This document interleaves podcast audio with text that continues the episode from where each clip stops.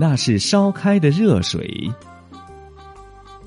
阿凡提给八一家当佣人。一天，他坐在壁炉前烧水，在往壁炉里添火的时候，他不小心将一块炭火勾了出来，把地毯烧了个洞。女佣人看见后叫来了八一，八一很生气的吼道：“阿凡提，你这个笨蛋，为什么不用水把火浇灭呢？”八一老爷。等我从井里打水回来，这个洞不是越烧越大吗？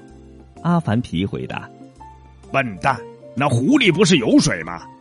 八一说：“那里边的水是烧开的热水呀。”阿凡提回答。